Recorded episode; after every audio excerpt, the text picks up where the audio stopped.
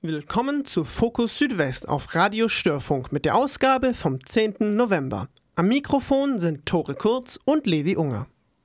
Im ersten Beitrag geht es um die neue Agrarpolitik der Bundesregierung. Im zweiten Beitrag geht es um die Petition Rette deine Homöopathie. Doch zunächst einmal die Nachrichten. Stuttgart. Der Verwaltungsrat der Württembergischen Staatstheater hat sich zu seiner regelmäßigen Sitzung getroffen und einigermaßen Klarheit über die Opernsanierung geschaffen. Das Land will eine belastbare Kostenschätzung für den Umbau und die Sanierung des Opernhauses im Schlossgarten präsentieren. Die Stadt Stuttgart sollte dafür Pläne für die Berechnung der Kosten des Baus einer zeitweiligen Spielstätte vorlegen. 2014 wurden die Kosten von Sanierung, Umbau und Bau einer alternativen Spielstätte auf etwa 300 Millionen Euro geschätzt. Mittlerweile schwankt der geplante Betrag zwischen 500 Millionen und einer Milliarde Euro. Für die Sanierung wird mit einem Zeitraum von fünf bis sieben Jahren gerechnet. Die provisorische Spielstätte soll aus wiederverwendbaren Modulbauteilen gebaut werden. Das Provisorium an sich soll etwa 90 Millionen Euro kosten. Dieser Betrag ist schon im Gesamtpreis inbegriffen. Die Baukosten für das Vorhaben werden jeweils zur Hälfte auf die Träger des Staatstheaters, Stadt und Land aufgeteilt. Um einen endgültigen Beschluss zu fassen, bräuchte man sowohl im Landtag als auch im Gemeinderat Stuttgart eine politische Mehrheit. Im Stuttgarter Gemeinderat setzen sich immer mehr Fraktionen dafür ein, dass im Falle einer Kostenexplosion Alternativen vorhanden sind. Solch eine Alternative könnte zum Beispiel der Neubau eines Opernhauses sein. Hermaringen. Erst lange nach Georg Elsers Tod im Konzentrationslager Dachau wurde der Schreiner von der Ostalb nun endlich geehrt. Am 8. November 1939 versuchte Elser mit einem Attentat auf Adolf Hitler den Zweiten Weltkrieg zu stoppen.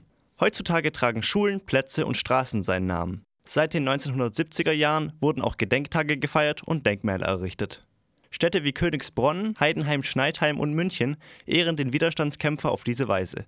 Endlich gibt es nun auch in Elsers Geburtsort Hermeringen ein Denkmal. Die Projektgruppe Elser Denkmal arbeitete fünf Jahre an der Verwirklichung. Zur feierlichen Enthüllung am 4. November kamen Bundespräsident Frank-Walter Steinmeier und Landesinnenminister Thomas Strobel von der CDU. Das Thema polarisiert in der Gemeinde Hermeringen bis heute. Im Jahr 2014 stimmte nur eine knappe Mehrheit im Gemeinderat für die Verwirklichung des Projekts. Das nun fertiggestellte Kunstwerk trägt den Namen Ein Teil des Ganzen und doch anders. Die Skulptur besteht aus einem Betonblock, der ein Sinnbild für die Gesellschaft sein soll. Demgegenüber steht Elsa als ein hölzerner quadratischer Ausschnitt, der perfekt in die Lücke des Betonblocks passt. Das Projekt wurde von Hermaringer Bürgerinnen und Bürgern initiiert und mit jungen Menschen aus der Region umgesetzt. So waren Studierende und Auszubildende an der Konzeption und an der Umsetzung beteiligt. Soweit die Nachrichten. Redaktion und Moderation Tore Kurz und Levi Unger. Nach etwas Musik geht es weiter mit einem Interview mit dem Landwirt Michael Reber über die neue Agrarpolitik der Bundesregierung.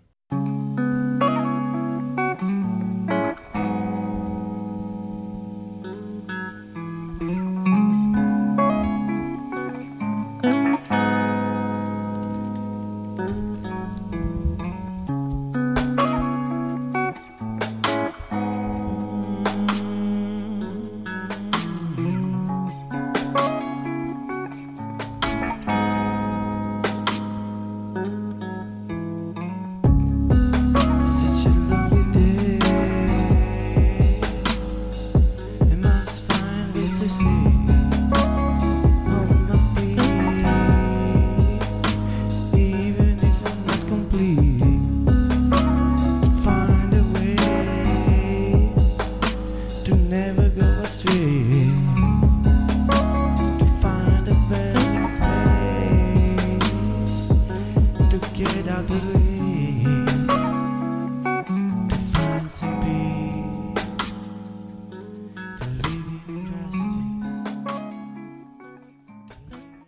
Schon seit einigen Wochen sorgt die neue Agrarpolitik der Bundesregierung für Frust unter den Landwirten.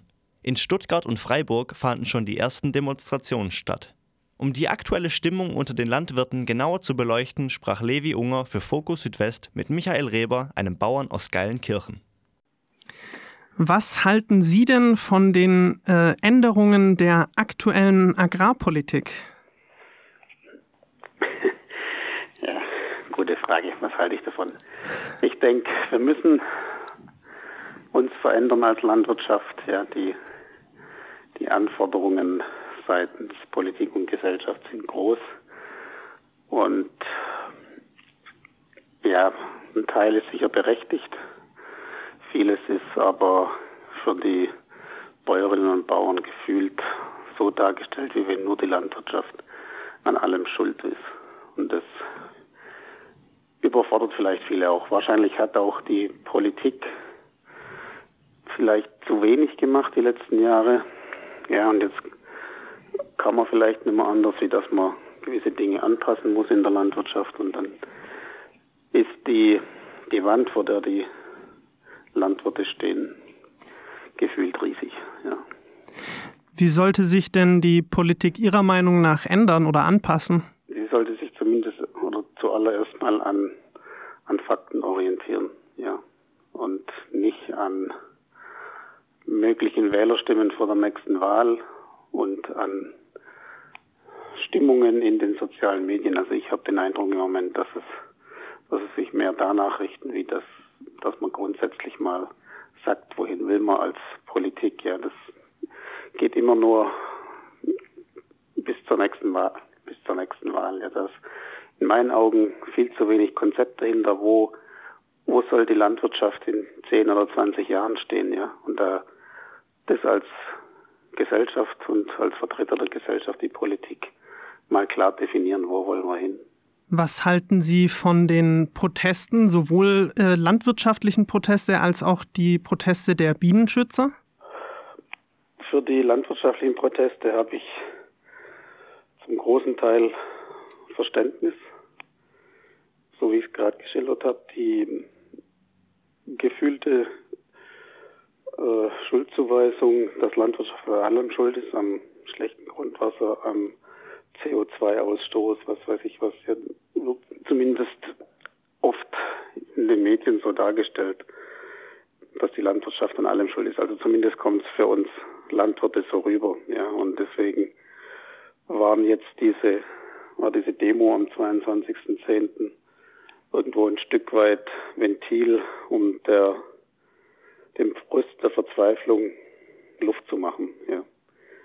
Auf der anderen Seite bin ich aber nach wie vor der Meinung, auch wir als Landwirtschaft müssen uns weiterentwickeln, müssen uns verändern und auch den Herausforderungen stellen. Ja. Aber wir brauchen da die Unterstützung der Gesellschaft und der Politik. Ja, das, wir können das nicht alleine schultern. Was ist denn Ihre Position zu den grünen Kreuzen, die man häufig auch an Straßen sieht? Mm, also ich habe da wenig von gehalten, weil es standen zum Teil standen Erklärungen dran, warum er es aufgestellt hat. Oft genug stehen aber halt einfach nur die grünen Kreuze da und kein Mensch weiß, wofür sie stehen. Ja, und das wir hätten das viel mehr erklären müssen. Also ich habe keine aufgestellt. Ich bin der Meinung, wir müssen einfach zeigen, was wir tun. Ja, wir machen schon zehn Jahre lang Öffentlichkeitsarbeit weil wir einfach gemerkt haben, dass die Verbraucher, Verbraucherinnen und als unsere Kunden einfach nicht mehr wissen, wie, wie Landwirtschaft funktioniert. Ja, wir haben auch unseren Betrieb, ja, der steht draußen außerhalb vom Dorf. Solange wir Schweine hatten, musste da ein Zaun außenrum sein. Ja, das sieht von außen aus wie gefühlt ein Hochsicherheitstrakt, wie wenn die Landwirtschaft was zu verbergen hat. Ja, und wie soll da Vertrauen aufgebaut werden, dass das, was wir tun, so, zum einen nach Recht und Gesetz stattfindet, zum anderen aber auch nichts nichts Negatives ist, so weder für die Menschen noch für die Umwelt. Ja. Wie sehen Sie die Stimmung zurzeit unter den Landwirten, beziehungsweise auch, wie glauben Sie, wird sie sich ändern? Wird es gerade eher besser oder steigt der Frust? Also gefühlt steigt der Frust im Moment immens. Ja, und äh, ich weiß nicht, ob die Demo der erste Anfang war. Ja. Trotzdem finde ich, müssen wir im, im Gespräch bleiben. Ja, wir müssen zeigen, was wir tun. Ja, wir müssen aber auch die Sorgen von den Menschen da draußen ernst nehmen. Ja, was, wenn die uns nicht mehr vertrauen, was wir tun, ja, dann, dann können wir machen, was wir wollen. Ja, wir müssen einfach im Dialog bleiben, aber wir müssen als Landwirtschaft endlich auch aktiv werden und zeigen, wo, wo drückt der Schuh, ja, und was, was sind wir bereit zu verändern. Und das fehlt mir ein Stück weit in der Branche, dass man auch sagt, wir sind bereit zur Veränderung. Wir, wir fordern immer sofort Geld. Ja, wir brauchen dafür Geld. Das, das ist klar. Die wirtschaftliche Situation auf vielen Betrieben ist schwierig. Aber wir müssen einfach auch anfangen, uns selbst in den Köpfen ein bisschen zu verändern als Landwirtschaft. Glauben Sie, dass das in nächster Zeit passieren wird? Oder wie wird sich die Situation sowohl politisch als auch in den Köpfen der Landwirte ändern? Das ist eine gute Frage, was sich da verändern wird. Das muss eigentlich ganz vorne anfangen in der Ausbildung in der Landwirtschaft, dass sich da was verändert. Und vorher ändert sich das in den Köpfen der, der Landwirte auch nicht. Ja, die Politik fordert im Moment sehr viel von uns. Es wird uns aber nicht gesagt, wie wird es umgesetzt. Ja, werden wir da finanziell unterstützt? Werden wir sagen wir, unterstützt, dass, dass mehr Wissen, mehr Bewusstsein da ist? Zum Beispiel, ja, was, was Bienenschutz angeht oder Insektenschutz.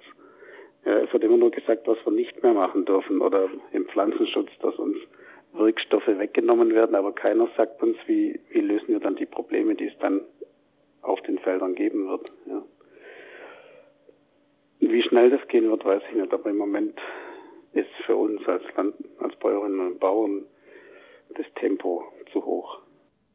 Soweit Michael Reber über die Position der Landwirte gegenüber der neuen Agrarpolitik der Bundesregierung.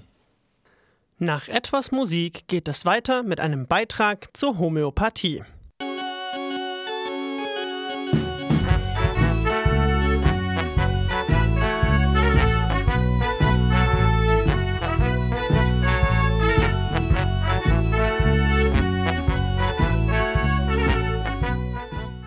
Die Ärztliche Hahnemann-Gesellschaft und der Fachverband Deutscher Heilpraktiker haben die Petition Rette deine Homöopathie gestartet. Die Petition richtet sich an die Partei Die Grünen, da diese sich gegen den Arzneimittelstatus der Homöopathie und deren Erstattung im Gesundheitssystem ausspricht. Tore Kurz und Levi Unger haben für Fokus Südwest mit Elisabeth Buser und Christiane Mehlis gesprochen. Ein Gespräch über die aktuellen Entwicklungen und die Zukunft der Homöopathie. Mein Name ist Christiane Melis. Ich bin Heilpraktikerin, klassische Homöopathin und arbeite überwiegend mit Babys und Kleinkindern und seit 1997 in der Kreuzegger-Siedlung. Ich bin auch Heilpraktikerin, klassische Homöopathin und bin seit 1988 tätig in selbstständiger Praxis. Sie sind heute hier im Interview, weil Sie mit uns über eine Petition sprechen wollen. Zwar, weil die Homöopathie so ein bisschen aus dem Gesundheitssystem ausgeklammert werden soll. Wer ist denn an dieser Petition beteiligt? Wie kam die zustande? Es kam zustande durch ein erstmaliges Zusammenwirken von einem Heilpraktikerverband und Ärzten. Und es ist einfach beiden Gruppierungen deutlich geworden, die Homöopathie steht sozusagen zur Disposition in den letzten Jahren mit zunehmender Heftigkeit. Geschwindigkeit und Heftigkeit. Und diese Petition richtet sich eigentlich interessanterweise an die Grüne Partei. Und bei dieser Partei gibt es einen Antrag zu Händen der nächsten Bundesdelegiertenversammlung am 15. November. Inhalt, die Homöopathie im Prinzip soll aus dem öffentlichen Gesundheitswesen verschwinden, insofern als die Krankenkassen nicht mehr Behandlungen bezahlen sollen, was sie auch bis heute nur tun, wenn man auch einen entsprechenden Vertrag abgeschlossen hat mit den Krankenkassen. Ja, das den sind sowieso nur 15 Prozent, die das bezahlt bekommen. Ja. Was sind denn die Gründe, weshalb soll denn die Homöopathie quasi ausgeklammert werden? Das ist die Preisfrage. Darüber kann man spekulieren. Es gibt eine Bewegung, die nennt sich Skeptikerbewegung, die ist seit 1987 sehr aktiv wurde in den USA gegründet, ist jetzt auch in Deutschland. In Deutschland nennt sich das Ganze jetzt INH, Informationsnetzwerk Homöopathie. Und dort wird Lobbyarbeit gegen Homöopathie und gegen Heilpraktiker betrieben und zwar sehr effektiv, auch in der PR-Maschinerie ausgesprochen effektiv. Die sind inzwischen in ziemlich vielen Medien, ähm, Parteien und Gremien vertreten. Wie sieht denn diese Lobbyarbeit gegen die Homöopathie aus? Wir wurden selber etwas von der Heftigkeit dieser Art der Argumentation überrascht. Man merkt es vielleicht sehr stark über, über die Medien, wo eigentlich der Grundtenor der Argumentation inzwischen ist, Homöopathie, homöopathische Mittel, reine Placebos, reine Nullitäten. Und es geht dabei nicht mehr etwa darum, die Grundlagen der Homöopathie zu erklären, sondern indem, man, indem man es festmacht am Potenzierungsvorgang, am Herstellungsverfahren der homöopathischen Mittel, ist irgendwie die Richtung, das kann nicht sein, wo nicht mehr Moleküle drin sind, das kann nicht wirken. Das ist der Grundtenor. Und es ist etwas, was uns natürlich zu schaffen macht, weil eigentlich die Homöopathie ursprünglich Samuel Hahnemann als Begründer der Homöopathie hat zu Beginn gar nicht etwa mit potenzierten Mitteln gearbeitet, sondern mit Tinkturen und kam erst aufgrund der Erfahrungen dazu, ein Verfahren zu entwickeln, das dazu dient, die Heilkraft der Stofflichkeiten, die wir verwenden, in der Homöopathie zu erschließen. Eigentlich ist der Grundansatz der Homöopathie die Prüfung am gesunden Menschen, Arsenicum album, Phosphor, Pulsatilla, die ganzen Pflanzen, inzwischen über 8000 Mittel haben wir, die geprüft worden sind durch 200 Jahre Homöopathie. Und das fällt bei den Skeptiker-Argumentationen, die nun vermittelt zu uns kommen über die Medien, fällt eigentlich völlig flach leider. Was wären denn dann jetzt die konkreten Ziele der Petition? Was würden Sie gerne auslösen oder erreichen? Also die Grünen haben ja einen äh, sehr umfassenden Antrag gestellt, ne, der sowohl die Heilpraktiker als auch die Homöopathie ähm, letztendlich, um es mal auf verspitzt zu, überspitzt zu sagen, vernichtet wenn dieser Antrag, wenn diesem Antrag stattgegeben würde, also wenn dieser Antrag bei den Grünen bei der Bundesdelegiertenkonferenz angenommen werden würde. Die Petition richtet sich an die, ähm, die Delegierten dieser Bundesdelegiertenkonferenz am 15. November.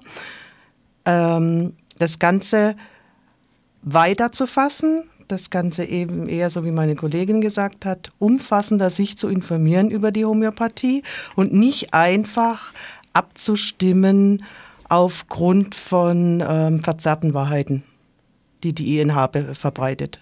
Gab es von den äh, Gründern der Petition, gab es schon Gespräche zwischen Ihnen und den Grünen und wie sind die verlaufen, wenn es welche gab? Mhm. Mhm.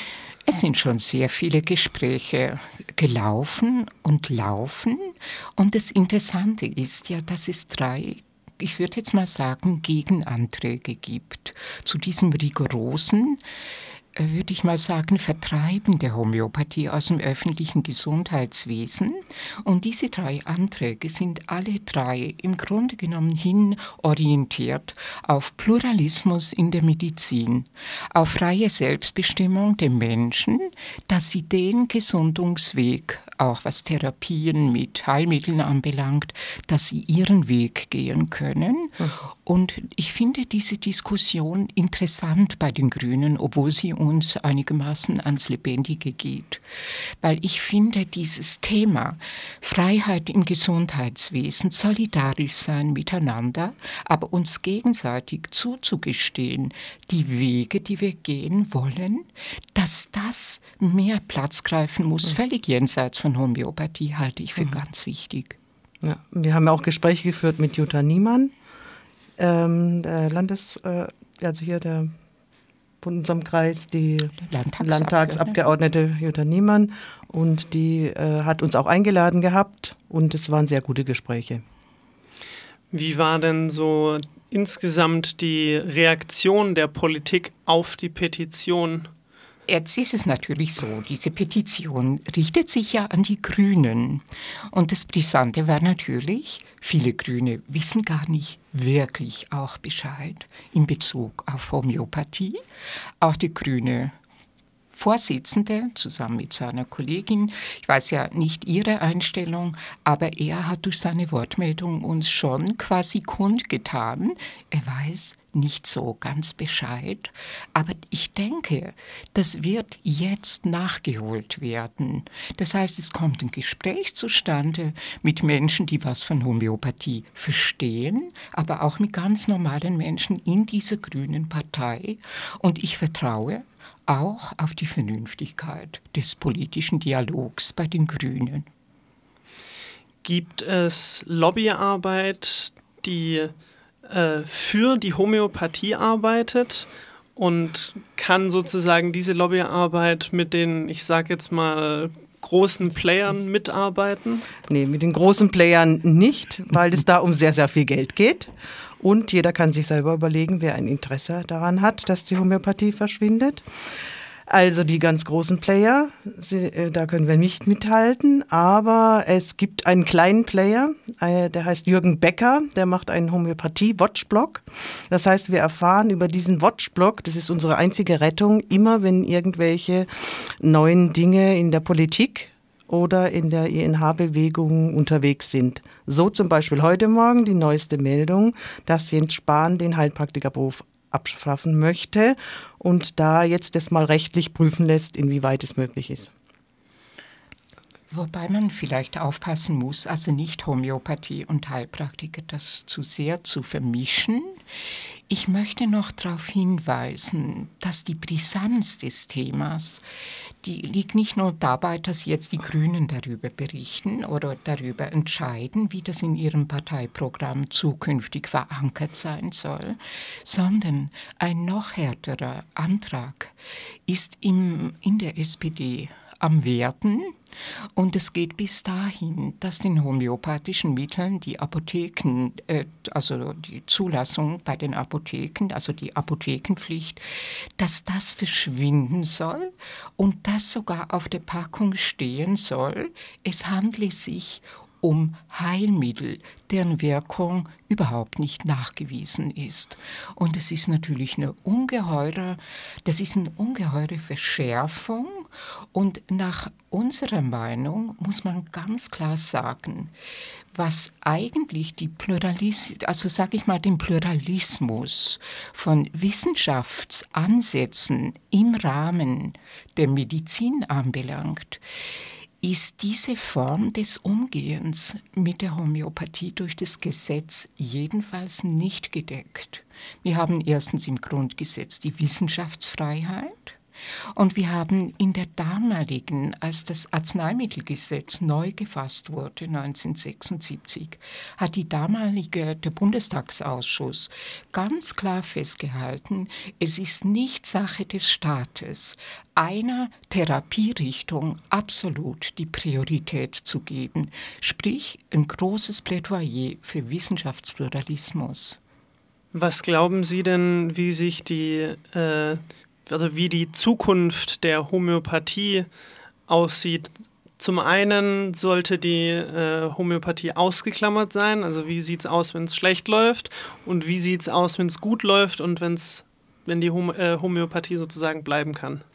Das ist eine sehr gute Frage.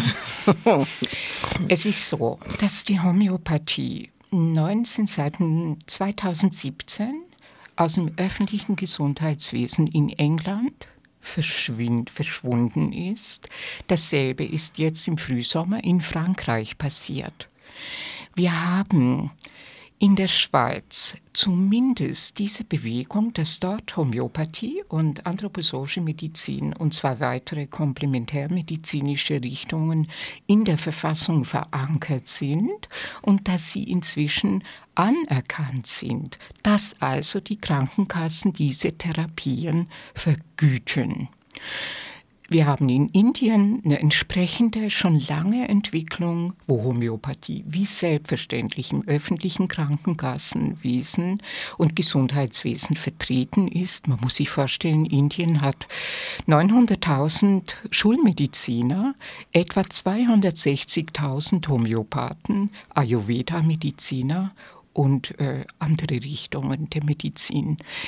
Ich bin selber nur einigermaßen vor den Kopf gestoßen über diese Entwicklung. Ich habe keine wirkliche Prognose. Ich kann keine aussprechen. Das ist merkwürdig. Aber jetzt mal angenommen, dieses, dieses Verbot bzw. diese Ausklammerung der Homöopathie würde stattfinden, was würde das für Sie beide bedeuten? Also für uns, es bedeutet vor allem für die chronisch Kranken ist es schlecht weil viele chronisch Kranke, ähm, wo die Schulmedizin vielleicht einfach auch nicht mehr weiterkommt, mit Homöopathie doch sehr viel erreichen kann zur Linderung ihrer Probleme. Und gerade dieser Bereich ist ein großer Bereich, den wir Homöopathen bedienen. Ähm, das wird sehr viel schlechter werden für diese Menschen auf jeden Fall. Der Antibiotika ist ein Problem, dass wir ein große ähm, Resistenzprobleme haben mit Antibiotika in der Schulmedizin. Und ich denke, dass wir Homöopathen einen ganz guten Beitrag dazu leisten, das doch geringer zu halten. Wohin das in Zukunft noch wird, wird man nicht, weiß man nicht. Und was das für uns beide bedeutet, ach Gott, das mag ich mir gar nicht ausmalen, echt. Weil es würde, wenn es komplett verschwindet, ähm, ja, dann äh, ist eigentlich unsere Existenz bedroht. Ich würde vielleicht so sagen, Gott sei Dank, so schnell geht das nicht. Und wir machen uns ja auch auf den Weg. Also wir hatten so eine Form der Zusammenarbeit von Ärzten und Heilpraktikern bis jetzt noch gar nicht, weil es doch da so gewisse äh, Animositäten gegeben hat oder immer noch gibt. Und ich habe den Eindruck, unter dem Druck der Realität überwinden wir das. Aber ich hätte mir vor 30 Jahren nie und nimmer, hätte ich nicht gedacht, dass wir in diese Situation jetzt kommen, dass die Homöopathie, die ja immerhin in Deutschland vor mehr als 200 Jahren das Licht der Welt erblickt hat, mal so unter Druck kommen wird. Ja, dann sind wir vom Fragenkatalog, glaube ich, am Ende von unserer Seite. Gibt es irgendwas, was Sie unseren Hörern noch mitgeben möchten oder was, was nicht erwähnt wurde? Erwähnt wurde nicht, was ich sehr wichtig finde, dass wir durchaus ähm, auch positive Studien haben, weil uns die ganze Zeit äh, gesagt wird, wir hätten keine positiven Studien, keine positiven Nachweise.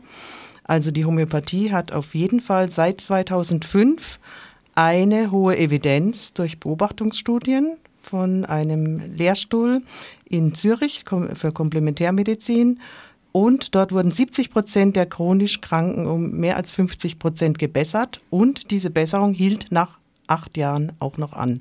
Und das hat erst dazu geführt, dass in Deutschland Krankenkassen die Homöopathie übernommen haben. Diese Studie ist also sehr, sehr wichtig wird aber, der wird keinerlei Bedeutung von der INH zum Beispiel beigemessen. Darf ich auch noch eine Ergänzung machen? Es ist eigentlich fast schon so etwas wie ein Wissenschaftskrimi.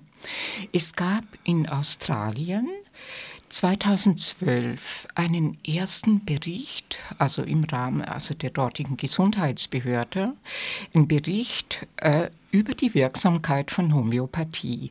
Dieser Bericht wurde nie veröffentlicht. Es kam dann 2015 ein zweiter Bericht, der wurde veröffentlicht. Er sprach gegen Homöopathie. Und inzwischen wissen wir, nachdem der ursprüngliche Bericht erschienen ist, dass dieser zweite Bericht leider, leider, der wurde sozusagen willkürlich verändert. Der Vorsitzende, es hatte sich die Kommissionszusammensetzung geändert, wirklich und wahrhaftig auch ein Skeptiker. Man hat diese Studien, die 2012 äh, also hergenommen wurden, zuletzt auf fünf von 178, die noch ausgesucht wurden, reduziert. Und so kam dann dieses Ergebnis raus, Homöopathie wirkt nicht. 2015 mit wirklichen Folgen weltweit in den Medien. Das soll jetzt aber auch genauer untersucht werden, also wie das eigentlich zugegangen ist. dass der erste Bericht verschwunden ist und erst jetzt wieder veröffentlicht wurde. Soweit Elisabeth Buser und Christiane Mehlis zur Petition Rette deine Homöopathie. Das war Fokus Südwest mit der Ausgabe vom 10. November auf Radio Störfunk. Redaktion und Moderation Levi Unger und Tore Kurz. Alle Meldungen zum Nachlesen und alle Beiträge zum Nachhören findet ihr auf störfunk.de.